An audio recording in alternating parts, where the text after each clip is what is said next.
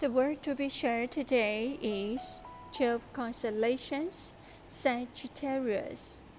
In Greek mythology, protagonist of the Sagittarius is a half man and half horse, which a man in the upper part and a horse in the lower body.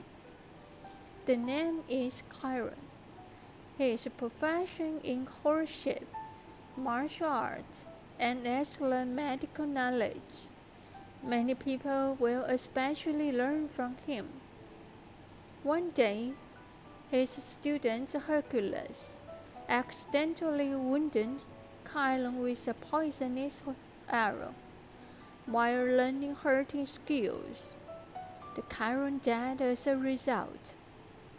Zeus was very sorry for Chiron's death, so he moved Chiron's figure to the sky and formed Sagittarius. In the work Sagittarius of 1305 porcelain, the little angel is kneeling on one foot with a bow and an arrow. It looks serious, full of energy, very cute.